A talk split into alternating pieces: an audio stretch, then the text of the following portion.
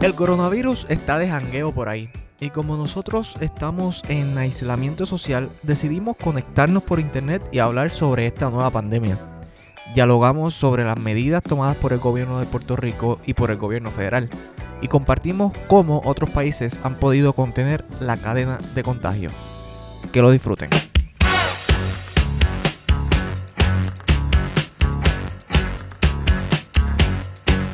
Esta edición en tiempos de pandemia la estamos realizando vía online. Mi nombre es Henry Rodríguez Gracia y estoy acompañado por, gracias a la magia del internet, del combo completo. En primer lugar tenemos a Joel Cosme. Saludos Joel, ¿cómo estás? Estamos sobreviviendo aquí la pandemia. Disculpen el coquí, ¿verdad? Aquí en Laja se siente bien fuerte. Espero que lo disfruten cuando lo escuchen. Eh, sí, y queremos excusarnos, ¿verdad? Por la calidad. Eh, pero obviamente todos desde, nuestras casas hemos tenido que hacer nuestros arreglos para estar acá. También nos acompaña John Paul Rolox. Saludos, John Paul. Saludos, Henry. Un placer de nuevo estar con todos ustedes. Y más ahora que estamos en este tiempo de pandemia, de verdad que ya estaba harto de ver de las mismas personas. Así que me complace, me complace verlos. Bienvenido. También está Alondra Negrón López. Saludos, Alondra. Saludos Henry, saludos compañeros. Espero que esta cuarentena lo esté tratando lo mejor posible y que podamos volver a la normalidad lo más pronto posible. Que, así sea, que así sea. También nos acompaña Luis Marín Martínez. Saludos Luis, ¿estás por ahí? Saludos Henry, saludos a nuestros seguidores. Aquí nos encontramos desafiando los retos del coronavirus en esta emergencia nacional. Eh, también está nuestro científico de grupo, Christopher eh, Cruz. Saludos, Christopher. Saludos, bueno estar aquí después de tanto tiempo y bueno verle las caras que ya hace tiempo no, nos veía por ahí y estar aquí participando de nuevo en los podcasts. Así es. Eh, y por último también nos acompaña Albert Torres. Buenas noches Henry, buenas noches muchachos y buenas noches ¿verdad? a todas las personas, a nuestros seguidores. aquí estamos en cuarentena por el COVID-19, así que vamos a hablar un poquito de pues empezamos con los casos confirmados a nivel mundial. Ya suma la cifra 229.289 casos. Casi un cuarto de millón están infectados en el mundo entero. Entre los países con el mayor índice se encuentra Italia en primer lugar, eh, siguiendo China, Irán, España y Alemania. Un total de muertes de 9.318 y tenemos 84.557 recuperados.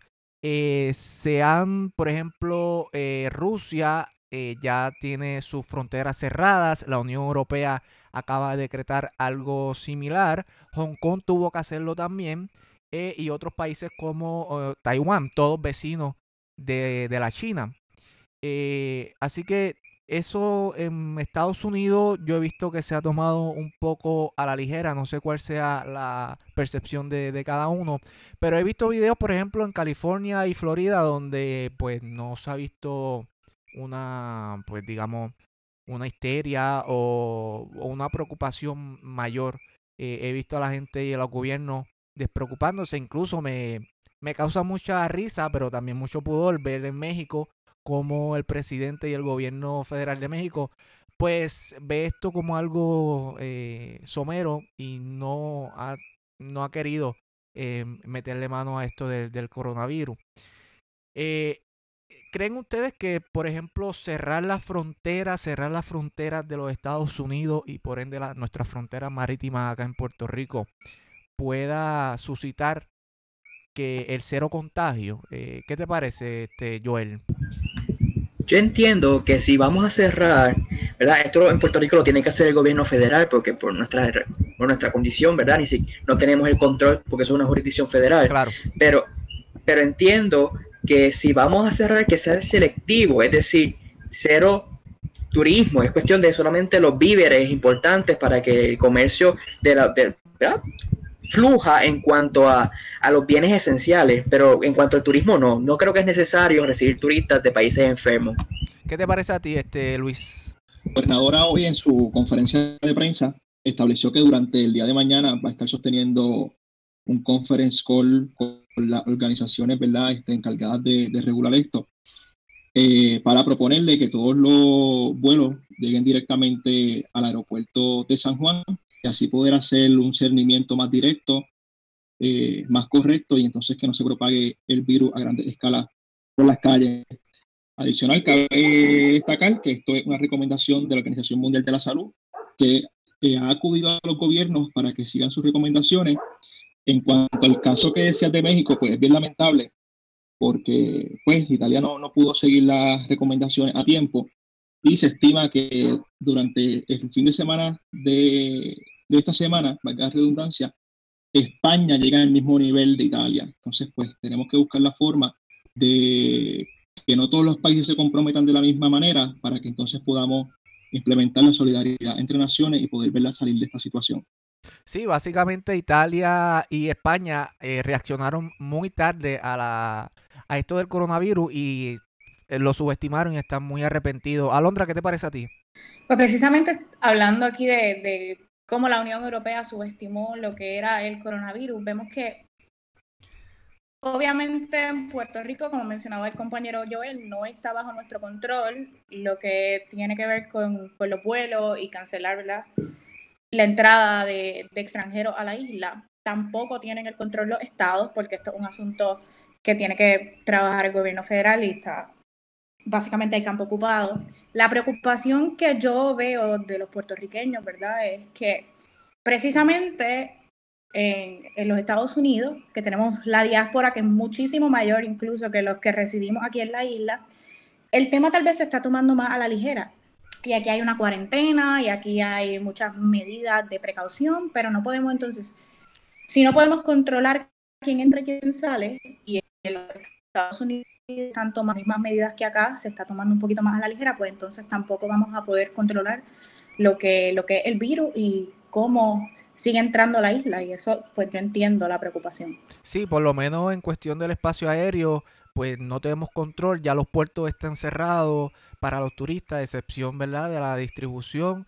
Eh, pero sí es importante mencionar eso, o sea, el gobierno federal quien tiene que tomar la decisión final de cerrar la, la, frontera, con sus excepciones también, ¿verdad? Porque nada puede ser absoluto. Pero en Puerto Rico, por ejemplo, ya se tomó la decisión de cerrar los puertos a los a los turistas y hacer cernimiento en el aeropuerto con la Guardia Nacional. Eh, John Paul, ¿qué te parece? Sí, yo, yo creo que es muy importante lo que ustedes traen a, colación, ¿verdad? Y este, en cuestión de, como dijo Luis Marín, la responsabilidad con la cual están enfrentando los otros países o las, o las otras jurisdicciones de Estados Unidos esta situación. A mí me preocupa mucho eh, cómo lo están atendiendo en Florida, en Miami, que hay gran parte de nuestra diáspora que para mí básicamente la gente allí está cogiendo esto a relajo y entonces me preocupa que nosotros, eh, yo tengo que reconocer que la gobernadora eh, fue muy efectiva en cuestión de poner esta, eh, ¿verdad? Esta, toque de queda. esta cuarentena, exacto, este toque de queda eh, hacerlo a tiempo, tomar las medidas necesarias, pero entonces a medida de que sigamos recibiendo personas que vienen de estas otras jurisdicciones donde no lo están cogiendo tan en serio, pues nos vamos a afectar nosotros. Eh, la cuestión del cierre de los aeropuertos y demás, pues la gobernadora también se está cuidando mucho. Eh, miren, todo tiene que ver con política, ¿verdad? Eh, y las primarias están ahí. Y es un tema que puede sonar desagradable por el tiempo que estamos viviendo, pero hay que tocarlo.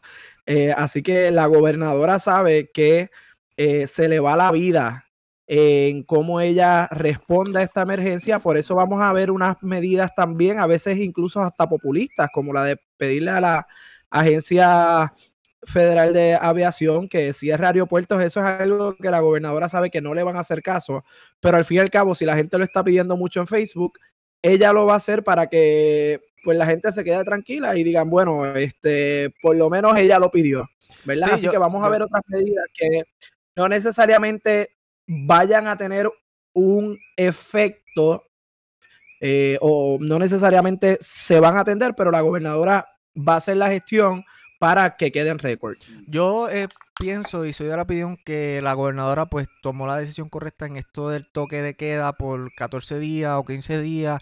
Mucha gente lo ha criticado. Fue una medida dura y es una medida dura, especialmente para la economía. Pero eh, pensando políticamente, yo creo que en ese aspecto ella no pensó políticamente, sino desde una óptica salubrista. No sé qué te parece a ti, Joel. Yo pienso que es bastante acertado la política de la gobernadora. Creo que quizás se debe haber hecho un poco antes, ¿verdad? Para evitar yo entiendo que a lo mejor hubiera sido prematuro, pero es mejor prevenir que lamentar, no, es mejor ser proactivo y no reactivo.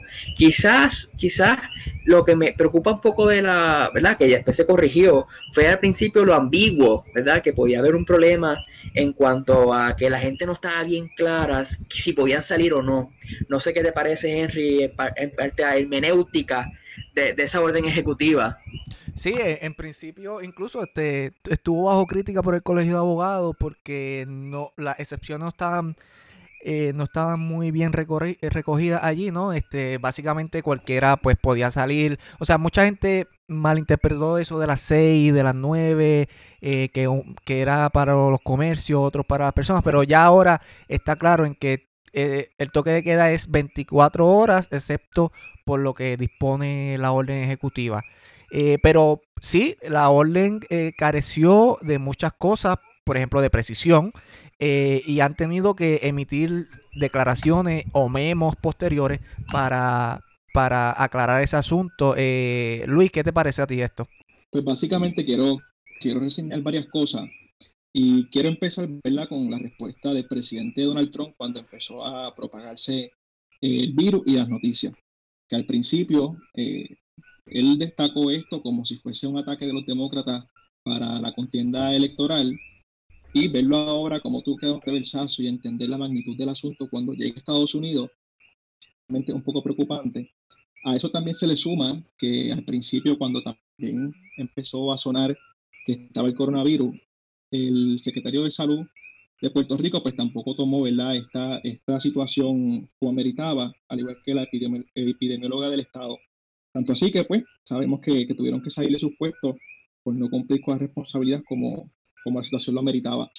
Coincido con Joel que se podía hacer esta situación, ¿verdad? Un poquito antes y quería recalcar y señalar que, pues, la gobernadora en cuanto a esto, pues entiendo que ha hecho las gestiones eh, pertinentes y que, pues, como dije al principio, en la conferencia de prensa destacó que mañana va a tener un conference call con el equipo eh, federal para entonces solicitar que todos los vuelos internacionales lleguen directamente a San Juan y así poder hacerle las pruebas eh, de seguimiento correspondientes allí y entonces no se propague eh, por las calles y demás. O sea que entiendo que dentro de todo, pues se ha tomado las medidas que se han tenido que tomar, que han sido acertadas y también haya visto que reseñaron que Puerto Rico fue primera jurisdicción eh, de Estados Unidos que, realmente tomó las medidas drásticas eh, anteponiéndose a la situación.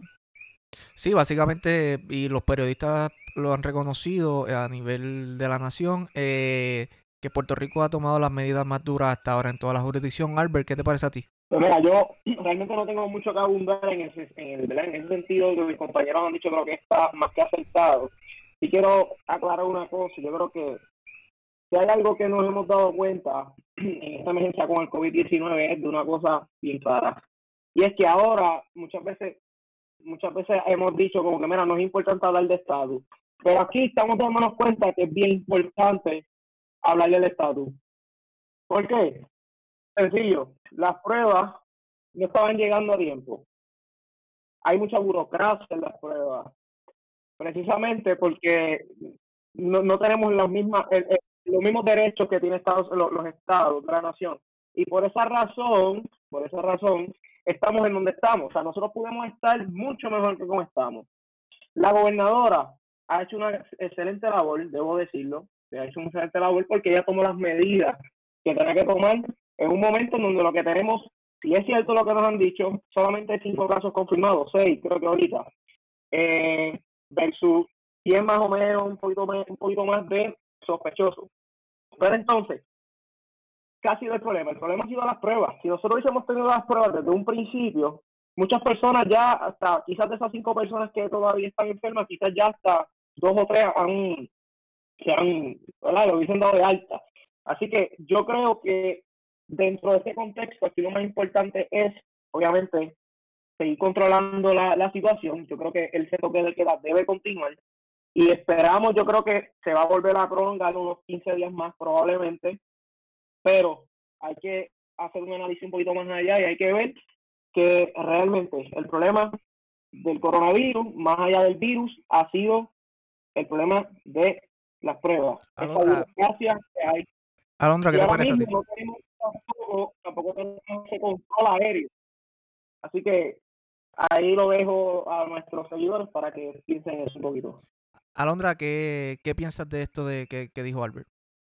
Pues sobre eso de las pruebas, yo creo que es una preocupación bien grande y he estado viendo unas entrevistas a lo largo del día eh, con la secretaria actual del Departamento de Salud y solamente se están haciendo 50 pruebas diarias. Ella dice que tendría una capacidad de máximo 100, pero se están haciendo 50 pruebas diarias. Es una gran preocupación también que no se le están haciendo pruebas a pacientes ambulatorios, solamente se le están haciendo pruebas a personas que están ya hospitalizadas, a criterio del doctor, y yo creo que, que es importante que, que, se empiecen a hacer estas pruebas a pacientes ambulatorios, porque no necesariamente, ¿verdad? A veces una persona puede llegar con los síntomas y, y no a todo el mundo le, le afecta de igual manera.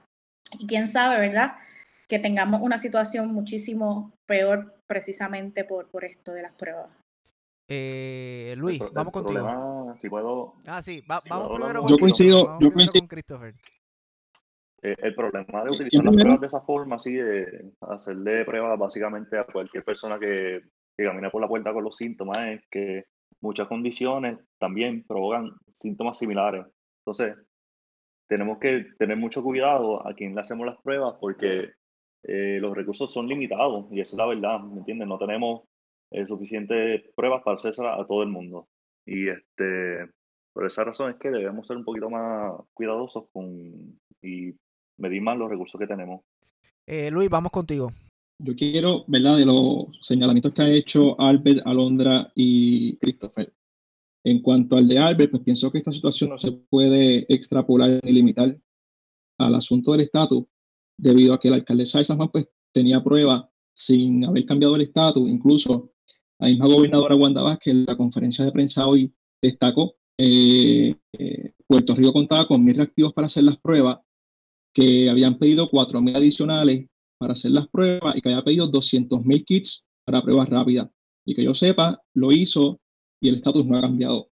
Eh, tercero, lo de que plantea Christopher, es cierto, pero a partir de el anuncio de la gobernadora que iban a tener pruebas para hacerlas, debemos seguir con las recomendaciones de la Organización Mundial de la Salud que han dicho que la recomendación más fuerte que dan es pruebas, pruebas y pruebas.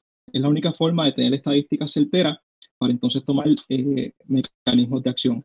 Claramente, antes del anuncio de hoy, pues no se tenían esos recursos, pero a partir de hoy espero que se tomen las debidas precauciones y se sea proactivo en hacer, como dice la Organización Mundial de la Salud, pruebas, pruebas y pruebas.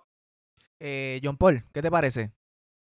Sí, en cuanto al tema de las pruebas, yo creo que eh, debemos de ser un poco cuidadosos porque, como decía Christopher, realmente nosotros no teníamos en, en un principio, cuando estalla todo esto, las pruebas suficientes y ahora mismo se han hecho ciento y pico de pruebas que de esas 70 han venido negativas, ¿ok? Eh, seguimos con solamente cinco casos positivos y 20 que estamos a la espera. Así que eh, no quiero sonarlo como que le hemos, eh, exacto, eh, 90 pruebas, pero la mayoría de ellas, te diría yo, más de un 78% han venido negativas, que, que decimos que bueno, ¿verdad? Que, que han venido eh, negativas, pero al fin y al cabo, cuando tenemos el problema de la escasez de pruebas, pues quizás otras personas que sí van a necesitar eh, de esas pruebas para, bueno, aunque realmente la prueba no cambia nada, porque como quiera venga positiva o negativa, la gente le van a empezar a dar el tratamiento como si fuese de coronavirus, ¿verdad? Eso es prerrogativa del médico. Pero pues nada, eso era lo que quería mencionar, que eh, le hemos hecho pruebas a unas personas que presentaban unos síntomas pues algo similares, pero al fin y al cabo salieron negativas. Sí, yo sobre las pruebas lo que quiero mencionar es que he, leído que mucha, la manera más efectiva de contener o mitigar es precisamente eh, cortar la cadena de contagio. Y para no contagiarnos no nos podemos exponer. Y para no exponernos eh, tenemos que quedarnos en, la, en nuestras casas. Así que por eso decía que la medida de toque de queda fue oportuna en estos momentos. Solamente, solamente hemos tenido seis en periodo de una semana. En Italia en dos semanas tenían 300 a, a 500 eh, personas contagiadas. Tampoco le podemos pedir eh, a la gente que vaya a hacerse la prueba. Porque si, si en un mundo ideal, en un Puerto Rico ideal, donde tuviéramos las 3 millones de pruebas para los 3 eh, millones de habitantes de esta isla, pues imagínense ustedes cómo estarían nuestras salas de emergencia, estarían atestadas, o los laboratorios, o, la, o, la, o nuestros médicos. O sea, eh, simplemente eh, colapsaría, colapsaría, colapsaría el sistema. Sí, Claro, Christopher. este, no, no se puede, no se puede, ¿me entiendes? Meter a todo el mundo que tenga síntomas al hospital porque simplemente no es, ¿me entiendes? Algo sustentable. Eh, muchas de las personas que también este, se contagian tienen síntomas leves y pueden pasar eso en sus casas y deberían pasarlo en sus casas porque si tú no lo necesitas, entonces, ¿para qué te va a hacer la prueba? Eh, personas jóvenes que se infecten y este, tengan síntomas, que no se sientan lo suficiente mal como para ir a un hospital, ponle que le den síntomas como si fuese una monga, pues deberían quedarse en sus casas aislados eh, e intentar por todos los medios a, su, a sus padres queridos. Eh, Luis, ¿qué, ¿qué te parece a ti? Vamos contigo.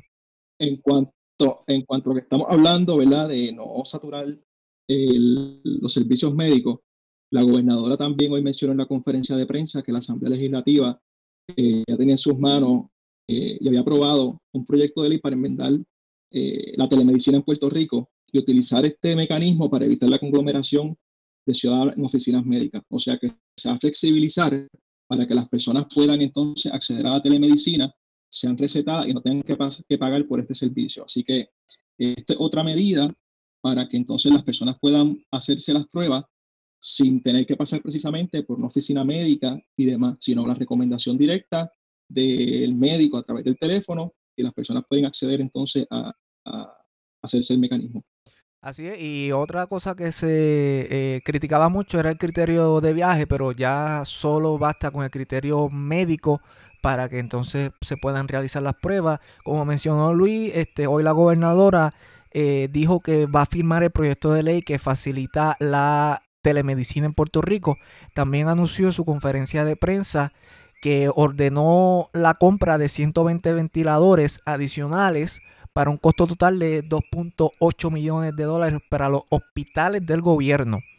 E- y, tam- y también dijo que él, eh, se van a instalar unos escáneres en el Aeropuerto Internacional Luis Muñoz Marín para detectar la temperatura y esto estará a cargo de la Guardia Nacional. También y el propósito principal de la conferencia de hoy fue anunciar el nuevo Task Force que estará compuesto por catedráticos de recinto médico de la Universidad de Puerto Rico eh, el hospital principal para atender y recibir los pacientes críticos por el COVID-19 será el Hospital Universitario Ramón Luis Arnau y el equipo de trabajo estará liderado por el doctor Segundo Ruiz, que es rector del recinto de ciencia médica.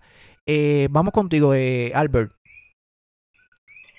Sí, muchachos, yo lo que quería decir eh, respecto a lo de la telemedi- telemedicina es que, en adición, eh. Eh, siguiendo la línea que ustedes han dicho, eh, y muchas personas no, ¿verdad? No, no, no conocen, es que a través de ese sistema también se podrá eh, solicitar refill de medicamentos. O sea, es decir, un, un medicamento que sea de continuidad, que se le acabe a alguna persona, eh, pues no tiene que ir, no tiene que recurrir al médico a, necesariamente para que, la, para que el médico le haga una orden médica y entonces le recete nuevamente el medicamento por los meses que sean, sino que a través de este sistema también podrán hacerlo. Simplemente llamando, dicen el nombre del medicamento, rápido aparece ¿verdad? Eh, eh, la información del paciente y entonces podrán tener su, su refill de medicamento en el tiempo que sea. Así que eso es bien importante que mucha gente lo sepa. Yo creo que es algo que no le han dado mucha mucha, ¿verdad? Mucha información y yo creo que es importante porque mucha gente desconoce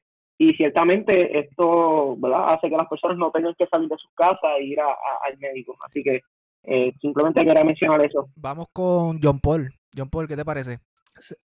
Sí, mira, eh, un conocido de todos, ¿verdad? Y amigo mío que se llama Luis Collazo, él en estos momentos está dirigiendo la región metropolitana del auspicio eh, San Lucas Home Care o algo así, es que se llama el programa. Este, y él dice que definitivamente la mejor forma de atacar esta situación es desde las casas. Incluso que si los médicos, o sea, tenemos que empezar a programarnos que los médicos visiten a las personas en las casas en vez de las personas eh, visitar a los médicos en el hospital. Va a ser de la forma que podemos atacar esto, eh, ¿verdad? Eh, de una forma expedita y más segura. y por otra parte, quiero mencionar en cuanto a lo del Task Force de la gobernadora, es, e, era sumamente importante que la academia se incluyera en este esfuerzo.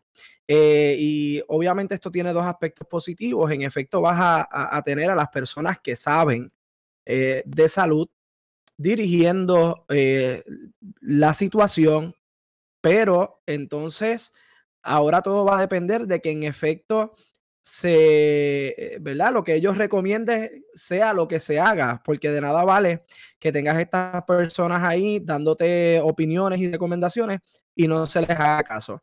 Y por otra parte, el aspecto político, de nuevo, eh, es, es muy bueno para la gobernadora. Eh, de ahora en adelante ni va a ser la gobernadora la que salga a dar las conferencias de prensa. Ahora simplemente tú vas a tener a el quizás el secretario de Asuntos Públicos junto a todo este arsenal de eh, académicos y doctores eh, dando las conferencias de prensa por la gobernadora y eso eh, le sirve mucho a la imagen política de ella. Luis, ¿qué te parece este nuevo Tax Force? del Tax Force considero que era una medida que se tenía que tomar para que las decisiones en cuanto salud pues no tuviesen ¿verdad? indicios de, de, ser eh, para nada política. Me está curioso que en, el Tax Force no hay un pediatra ni un neumólogo, particularmente con una, eh, un virus que atenta precisamente contra los pulmones. Eh, otra cosa que me parece interesante es que en el Tax Force no tenemos ni a la epidemióloga del Estado ni a la Secretaría de Salud interina. Por último, que nos dimos cuenta con esto que la Universidad de Puerto Rico es un recurso excelente para el desarrollo social eh, de nuestro país y que tenemos ahí los recursos necesarios para entonces desarrollar unos planes estratégicos en distintas áreas y que no se debe recortar el presupuesto eh, de recinto de ciencias médicas de la Universidad de Puerto Rico, porque en momentos como estos tenemos los mejores recursos ahí para que nos den la mano y nos ayuden a hacer eh, recomendaciones y nos ayuden a implementar medidas de gobernanza en nuestro país. Eh, Joel, nos informas que tembló por allá en, en Laja. Y, y, John Paul, ¿verdad? Que está también sí. entonces. Tembló en Laja, yo me asusté porque fue fuerte y yo dije, tras que estoy en una epidemia, ahora estoy temblando aquí, no entiendo. Quería comentar, John mencionó el aspecto político en cuanto que le conviene a la gobernadora. A mí me está bien interesante porque siempre que hay crisis, siempre hay crisis políticas y económicas, sobre todo económicas, los gobernadores de todos los países que sufren la, crisis económica, los presidentes y gobernadores tienen pocas probabilidades de volver a salir electos. De hecho, en Puerto Rico sucedió con el caso de la primera elección de Rafael Hernández Colón. En aquella época había la crisis de petróleo, que incluso Carter también se, fue, se vio afectado, y él perdió la elección. Ahora, extrapolando eso todo depende aquí, ¿verdad? Viéndolo políticamente hablando, de cómo lo haga Wanda y su equipo de trabajo. Si la gente logra asociar el fracaso o el éxito de los temblores, de la crisis económica y del coronavirus, ¿verdad? Porque eso es lo que la gente piensa cuando va a votar. Con Wanda Vázquez, si lo hizo bien, entonces, sea, quiero ver quisiera saber tu opinión, John, cómo tú lo ves en cuanto al efecto de las crisis políticas y económicas en las elecciones. Estamos en año electoral y la gente se va a acordar de todo esto al momento de salir a votar. ¿Qué piensas? Sí, es que definitivamente eh, esto eh, depende de cómo ella maneje esta situación, es que va a tener posibilidades o no de eh, salir en, esa, en esa contienda electoral que primero se tiene que enfrentar a las primarias. Pero mira cómo, cómo le ha servido muchísimo porque eh, ya la gente no está hablando de la crisis del almacén en Ponce, ¿me entiendes? Eh, lo que se está escuchando es cómo Wanda tomó la decisión acertada de hacer el toque de queda, ahora con el Tax Force, y pues tenemos que esperar las próximas medidas, pero le ha servido muchísimo, además de que eh, el contrincante político no puede hacer ninguna mención porque rápido lo van a atacar a él, ¿me entiendes? Porque se va a ver cómo eh, está usando la situación para politiquear y eso el pueblo lo puede condenar. Eh, y tampoco has podido escuchar a los otros candidatos, incluso ya de cara a la elección del Partido Popular Democrático, eh, no, les ha, no, le han permitido coger el spotlight para poder este, usar esto a su favor. Mencionabas lo de Hernández Colón ese primer año pero te recuerdo que después tuvo la tragedia de Mameyes y prácticamente él no, después de Mameyes él no tuvo tan siquiera eh, que hacer campaña, porque, ah, o sea, le funcionó magnífico para su, carrera política. Oigan, y que no estamos hablando de la situación, ¿verdad?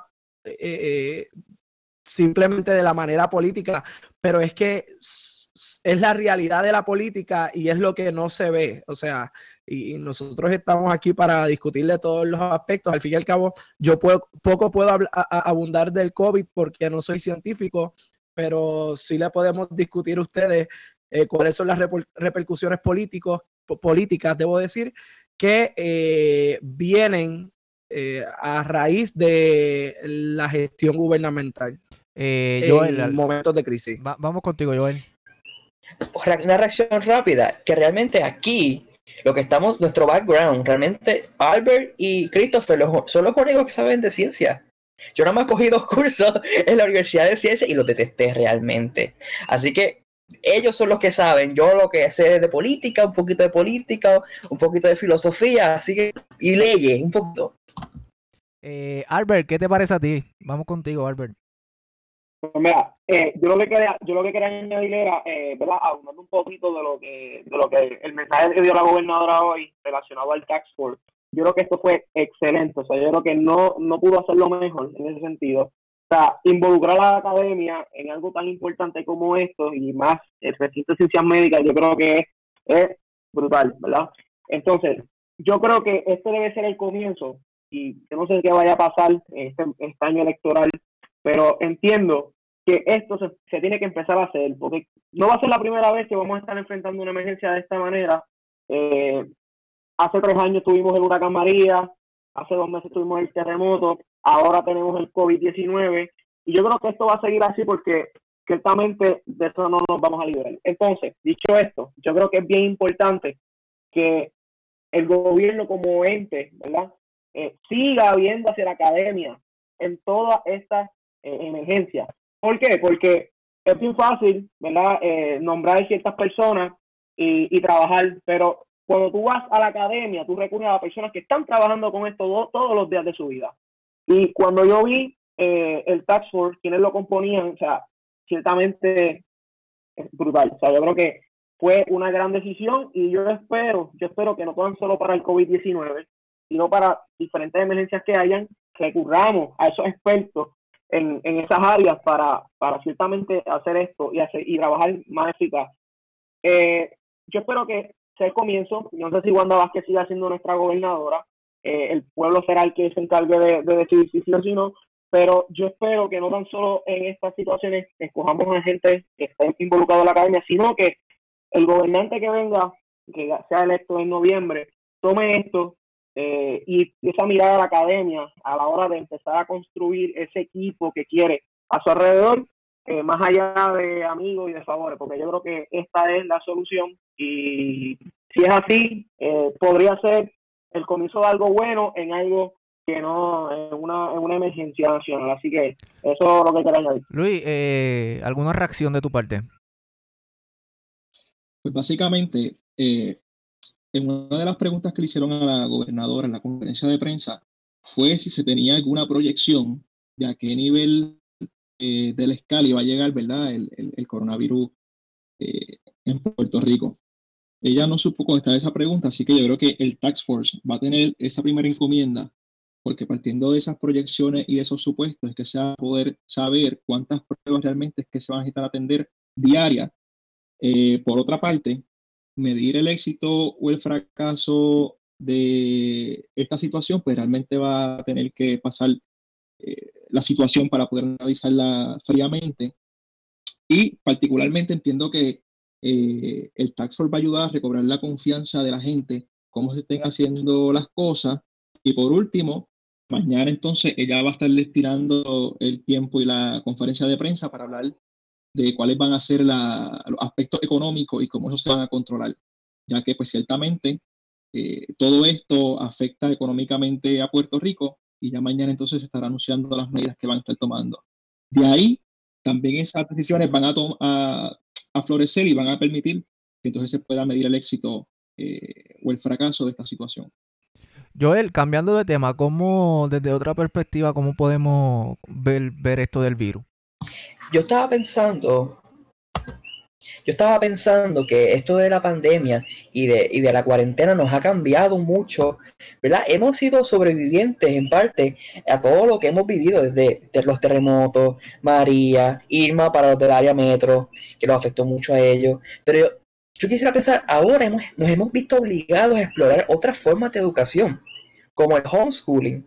Entonces, esto plantea una realidad de cómo el Departamento de Educación estaría preparado, ¿verdad?, para educar a los niños a distancia, que lo está intentando, desde los terremotos lo está intentando, pero yo creo que es interesante que tenemos que buscar otras formas, salir de esta, de la burbuja tradicional de la educación, también, por ejemplo, que es el área que más he visto como estudiante afectado, ya que nunca me imaginé coger clases de derecho online. Pero yo creo que estas crisis han provocado y es una oportunidad grande para evolucionar como sociedad no sé qué ustedes piensan. Luis, vamos contigo, Luis. Pues como dice Joel, ¿verdad? esto nos ha permitido explorar eh, otros mecanismos de educación, otros mecanismos de forma en sociedad y de interacción. Eh, y particularmente yo veo esta situación con, una noticia que salió en, el, en, el, en un medio noticioso de negocio, que una persona que emite opiniones ahí escribió una columna de cómo Puerto Rico podía colaborar y ayudar a Estados Unidos a terminar la dependencia que tiene con los ingredientes eh, farmacológicos. Y básicamente la columna decía que el Departamento de Comercio de Estados Unidos encontró que el 97% de los antibióticos usados en Estados Unidos provienen de China. O sea que básicamente eh, Estados Unidos depende grandemente de eh, los chinos para, para la salud pública de su país. Cabe resaltar que Puerto Rico del 1976 al 2006 contó con unos incentivos económicos para que esas industrias farmacéuticas florecieran en Puerto Rico. Eh, ahí otro análisis y otro estudio de la Administración de Drogas y Comida de Estados Unidos hicieron un estudio también que publicaron que a pesar de la situación que enfrenta Puerto Rico, y la eliminación de las 936, Puerto Rico produce más productos farmacéuticos que cualquier otra jurisdicción extranjera. Adicional hace mención de que Puerto Rico produce más farmacéuticos que cualquier estado y que manufactura gran parte de los productos médicos más críticos e importantes. Esto ha suscitado en el gobierno eh, federal una gran oportunidad, tanto así que el senador Marco Rubio se expresó y reseñó que a pesar de que él crea en el libre mercado, entiende que se tiene que tomar una decisión en cuanto a esta situación y tenemos que, actuar. Básicamente en esa dirección se ha movido la gobernadora de Wanda Vázquez, se ha movido la Junta de Control Fiscal, se ha movido eh, Jennifer González y la Asociación de Industriales sometiendo carta al gobierno federal para entonces adelantar esta agenda de incentivos contributivos a empresas eh, farmacéuticas en Puerto Rico. Eh, precisamente sobre la importación o exportación de servicios y productos, yo quería mencionar que, bueno, y es de conocimiento público, el, presidente Trump eh, ya habló o estaba hablando sobre una guerra, o analistas, vamos, vamos a, a, excluir al presidente, analistas estaban diciendo que esto del virus se iba a tratar como una guerra económica contra China, que ya sabemos que desde que Trump llegó al poder y eh, hemos tenido una guerra contra China, eh, pero como ustedes recordarán, eh, en Twitter él, él mencionó, hizo alusión al COVID-19 como el Chinese virus.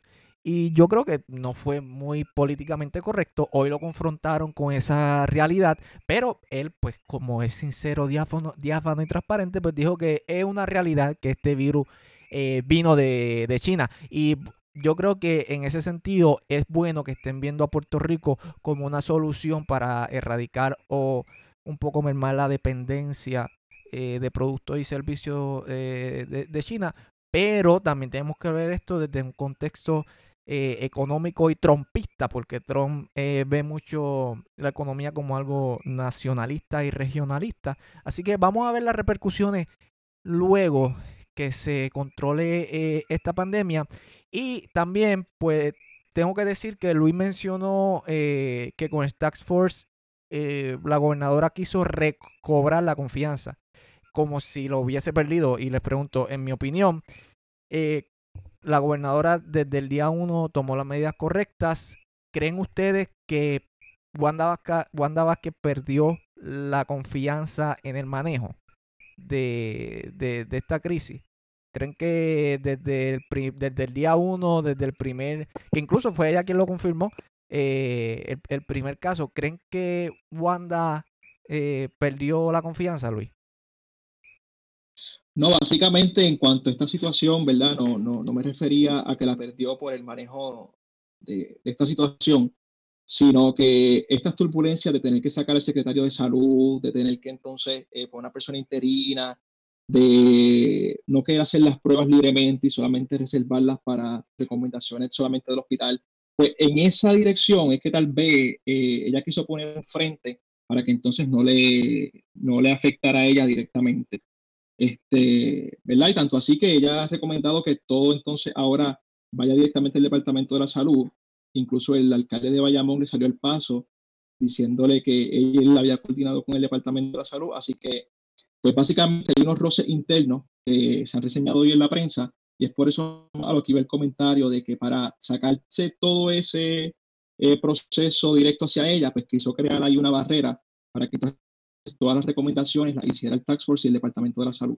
Porque ya les recomendó ya a los alcaldes que todas las pruebas que hicieran coordinaran con el Departamento de la Salud, porque las pruebas que iban a estar haciendo los alcaldes podían tardar más, más de cinco días y las que hiciera el Estado iban a tardar de 8 a 24 horas.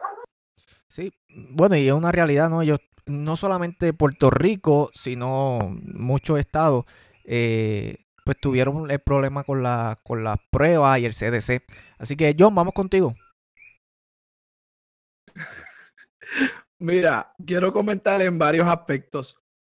Eh, en primer lugar, eh, yo entiendo que lo que trajo Luis a colación de todas las personas que están pidiendo eh, que se concedan estos créditos a, las farmacéuticas y demás para que Puerto Rico vuelva a surgir, eh, ¿verdad? Ese capital.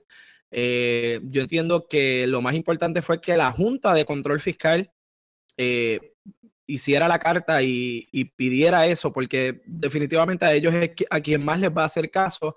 Y es importante que esto se le lleve al presidente Trump, eh, Henry, como bien tú dices, de la forma nacional, ¿me entiendes? Que sea, no, mira, vamos a activar esto para que eh, eh, esas, esas medicinas o, o, toda esa industria sea una industria local.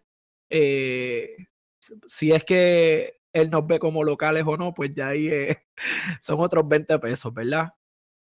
Eh, y por otra parte, la cuestión esta de quién hace o quién no hace las pruebas, yo entiendo que la gobernadora está en lo correcto de eh, asegurarse de que todas las pruebas también pasen por el Departamento de Salud, porque si no, lo que vamos a tener es a el municipio de San Juan diciendo que hay unos números, el municipio de Bayamón diciendo que hay otros números, el gobierno diciendo que hay otros números y eso va a crear desconfianza, va a afectar todo el proceso y yo creo que no es lo que debemos de hacer.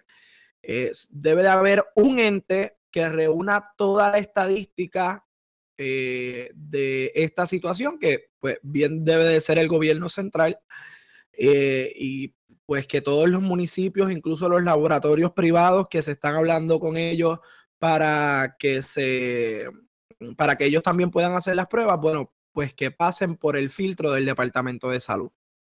Joel, vamos contigo.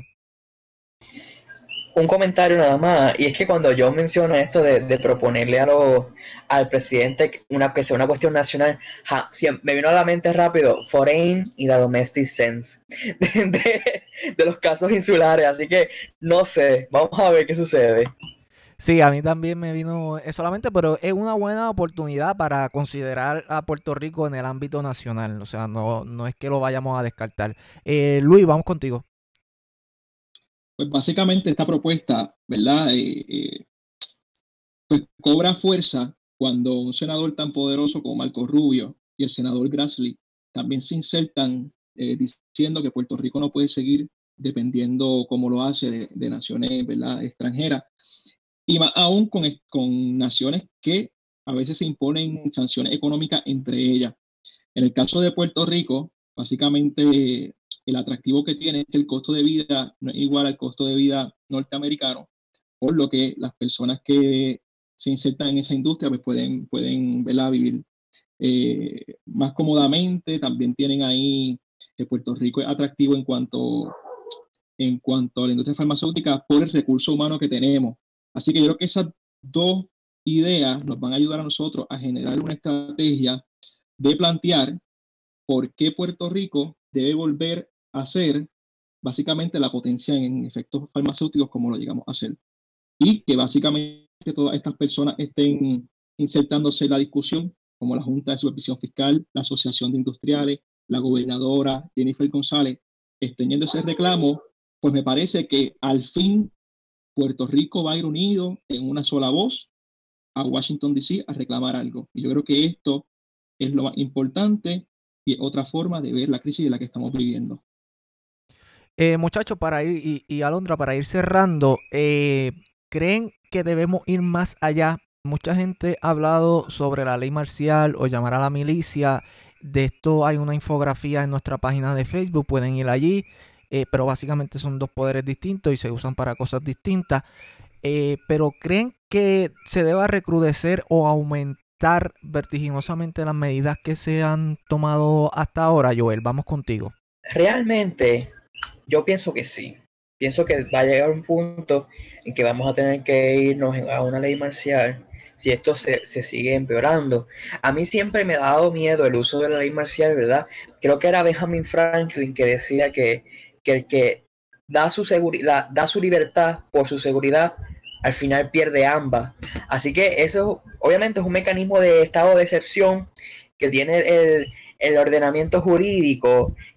A mí, a, Atilés Osoria ha escrito mucho del estado de excepción y también el, el concepto del estado de excepción este, el Estado a veces lo utiliza para expandir sus poderes. No digamos que el Estado puertorriqueño, si es que es un Estado, el gobierno de Puerto Rico ya tiene muchos poderes que han sido limitados por, por, la Junta, pero aún así no sé, como que me da miedo que lleguemos a este punto. Pero creo que al final va a tener que ser algo necesario. Albert, ¿qué piensas de esto? ¿Debemos ir más allá?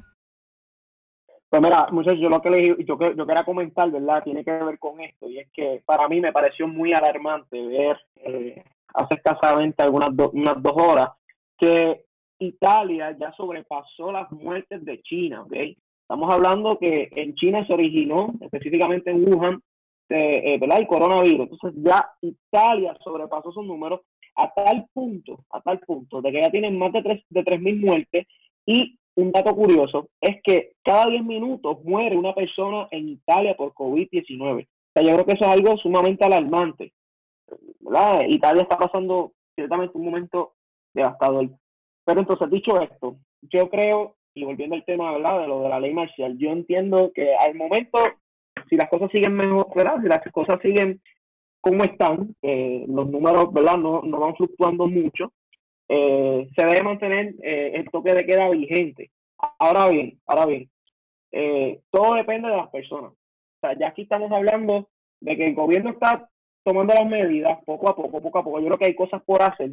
por ejemplo, lo del espacio aéreo a mí me preocupa muchísimo porque a medida en que siguen llegando vuelos, específicamente de lugares como Nueva York, Florida, que son muy concurridos y en donde ciertamente hay muchos puertorriqueños que van a venir aquí pero entonces eso a me preocupa. ¿Por qué? Porque si no puedo controlar eso, me estoy arriesgando a que entonces siga llegando gente sospechosa y me contaminen a las demás personas. Ahora bien, eh, entiendo que si eso se mantiene así, ¿verdad? No, no, no, va muy bien. Ahora, estoy con Joel, eh, entiendo que probablemente dentro de una semana, semana y media, la cosa se ponga un poquito fea, precisamente por eso mismo, porque no podemos controlar eso a menos que el gobierno federal, ¿verdad? Eh, diga lo contrario. Eh, y por esa razón pienso que a, la, a largo plazo, eh, tarde o temprano, vamos a tener que incorporar la ley marcial, que ciertamente, igual que mi compañero Joel, mi amigo, también me preocupa. Eh, yo creo que eso es lo que... Lo que yo, yo, quería aclarar algo sobre, y he visto, por ejemplo, en Twitter que han expedido boletos de tránsito con la suma de 5 mil dólares lo que la orden ejecutiva dice es que usted incurre en delito menos grave. Eso lo que quiere decir es que lo que procede no es que lo multen, es que lo citen al tribunal para radicarle una regla 6, causa para arresto y ahí empezar el proceso criminal. No es correcto que la policía esté multando al amparo de una orden ejecutiva. Si puede eh, intervenir con usted, puede eh, arrestarlo por otros delitos, pero está prohibido crear delitos eh, por orden ejecutiva. Eso es una prerrogativa de la Asamblea Legislativa. ¿Está bien? Así que, dicho eso, vamos entonces a pasar con John Paul. Sí, eh, miren, yo en cambio no creo que vayamos a, llegar a, al uso de la ley marcial. Este, realmente entiendo que en todo caso se extenderá el toque de queda quizá dos semanas más. Este, eso para ahora, ¿verdad? No sé si ya después, dentro de un mes, eh, se paren los casos a tal punto, pero no creo que sea lo que pase. Yo creo que vamos a seguir eh, al 30 de marzo, se anunciará que el toque de queda se extenderá dos semanas más, porque y también recuerden que aunque no queramos hablar de esto, el aspecto económico también lo vamos a tener que empezar eh, a mirar y que pues estemos en esta misma situación dos, tres meses sería mortal para la economía y no tendría forma de, de levantarse después de, después de eso. Este, y quería comentarles ya mientras estamos grabando este podcast, eh, la página de la Fortaleza subió un video eh, muy bien producido presentando los miembros del Tax Force, ellos hablando de lo agradecido que están, de que la academia, de que, perdón, de que la Fortaleza los haya tomado en cuenta. Lo que les dije, ¿no? Que era lo que íbamos a ver. De ahora en adelante, la cara de la recuperación y de la y de quienes van a bregar con la pandemia va a ser este grupo eh, de la academia. Y este, no obstante, eh, aunque no creo que lleguemos a lo de la ley marcial, sí creo que a, la misma orden ejecutiva del Tax Force se le podrán añadir eh, algunos controles adicionales a los que ya hay. Christopher, ¿crees que debemos ir más allá de lo que se ha hecho hasta ahora? Bueno, a mí me parece que sí. Este, esto es un virus sumamente contagioso y, ¿me entiendes? Las personas son los que lo esparcen por ahí, ¿no? Este, son los que lo llevan de un lugar a otro. El virus, por sus propios medios, no puede eh, infectar a otras personas. Eh, Las personas mismas son los que lo transportan de un lado a otro y provocan que, que, que haya el contagio, ¿no? Este, por esta razón me parece que a medida que vaya evolucionando ¿no? este, el, el, el, el problema y si va empeorando o va mejorando, pues entonces se deberían tomar las decisiones pertinentes. Eh, Alondra, para cerrar, eh, ¿crees que debamos ir más allá con esto del toque de queda y, o, u otras medidas? Pues mira, yo entiendo que la situación es bien seria y sí, bueno, en algún momento tal vez, aunque no lo queramos, se ameriten, ¿verdad?, unas decisiones más drásticas. Pero yo creo que tenemos como ciudadanos que ser responsables y ese llamado a la prudencia, porque está bien que no podemos salir a todos lados, pero vamos a un, vamos a un supermercado y tenemos la fila kilométrica, ¿verdad? eh, el contacto entre las personas es bien grande. Yo creo que, que sí, es verdad que es una necesidad que todo el mundo, pero seamos prudentes, ¿verdad? Tratemos de, aunque es difícil porque estamos en cuarentena y yo soy una que, pues no sé ustedes, pero yo he comido demasiado en estos días. Pero tenemos que ser prudentes con, con nuestras salidas, tenemos que tomar la, las medidas necesarias para protegernos y para proteger a los nuestros porque al final si no lo hacemos, lo que haga el gobierno va a ser insuficiente. Eh, bueno, mi gente, pues gracias por conectarse. Eh, algunas palabras para, para, ir cerrando, Luis. Gracias por estar acá con nosotros. Siempre a la orden, y como dijo Alondra, los ciudadanos debemos ser responsables y cumplir con las órdenes que está estableciendo el gobierno, ya que es por nuestro bien, por el bien de nuestra familia y me uno al reclamo que están haciendo los, en, las, en las redes sociales y en los foros noticiosos, hashtag quédate en casa. Joel, gracias por estar acá. Tienes clase ya mismo, así que nos vemos. Sí, tengo una clase ahora de seminario de Derecho Constitucional. Espero que la dinámica sea buena. Nada, para despedirme, quiero hablar a la gente que sea prudente, que se entretenga escuchando podcasts, que las emociones las controlen. Este sentido de estar encerrado puede ser perjudicial para la salud mental de muchas personas. Así que busquen hacer algo, aprovechen el tiempo. Si son estudiantes, aprovechen adelante todo, estudie.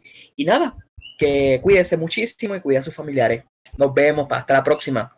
Gracias, Joel. Eh, John Paul, gracias por conectarte.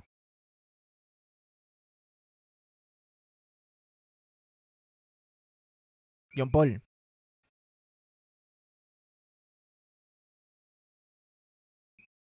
John Paul, ¿estás ahí? Sí, estoy aquí, no te escuchábamos, Henry. Eh, pero nada, gracias a todos por estar con nosotros ¿verdad? en este podcast. Siempre es un placer unirme a ustedes para poder, este, Henry, si pones en mute tu micrófono, bueno, me estoy escuchando doble y no sé ni lo que estoy diciendo. Eh, nada, me despido, básicamente dándole las gracias a todos por escuchar este podcast, por siempre eh, eh, seguirnos y los invito a, a, lo que hemos sido enfáticos, a que se queden en casa y este virus definitivamente lo vamos a superar juntos, pero no revueltos. Gracias, John Paul. Eh, Alondra, gracias por conectarte. Gracias a ustedes, gracias también, compañeros. Eh, así como hemos superado huracanes, terremotos, yo sé que esto va a ser otra página más en este libro de, de resiliencia de nosotros los puertorriqueños. Así que gracias por escucharnos. Eh, Christopher, gracias, nuestro científico del grupo, gracias por unirte a esta edición especial. Gracias a ustedes. Y nada, les recuerdo a la gente que por ciento aparezca algo bajito. Les recuerdo que, ¿entiendes? Que eso significa de que cada, de cada 100 personas, por lo menos 3 personas van a morir. Y somos muchas personas y esta es la razón de la que, por la que deberíamos ¿no? evitar el contagio. Para no proteger a las personas más vulnerables y ¿no? a, a las futuras generaciones, a las personas, a los viejitos y todo eso. Así que muchas gracias. Y por último, Albert, gracias por estar acá. Gracias a ustedes, muchachos. Y pues, antes de despedirme también, ¿verdad? Eh, quiero eh, seguir la línea de mis compañeros. Yo creo que es bien importante que nos quedemos en casa, que sigamos esa orden ejecutiva, que busquemos muchas cosas que hacer, porque ciertamente, aunque estemos en, en la casa, pues tenemos la facilidad ¿no? de poder adelantar muchas cosas, hacer cosas diferentes y quién sabe si descubre un nuevo talento eh, en esa en ese, en ese tiempo. Así que para mí es bien importante que, para mí no, para todo Puerto Rico eh, y ciertamente hasta para el mundo entero es bien importante que sigamos operando y que nos quedemos en casa. Así que eh, espero que, que todos estén bien y como dijo Alondra, esto es una prueba más que vamos a superar y que va a estar en nuestro libro de residencia puertorriqueña. Que tengan buenas noches. Bueno, y a ustedes, amigos y amigas, eh, gracias por conectarse, gracias por descargar este episodio, por seguirnos. Y recuerden que este virus lo paramos unidos y unidas. Hasta luego.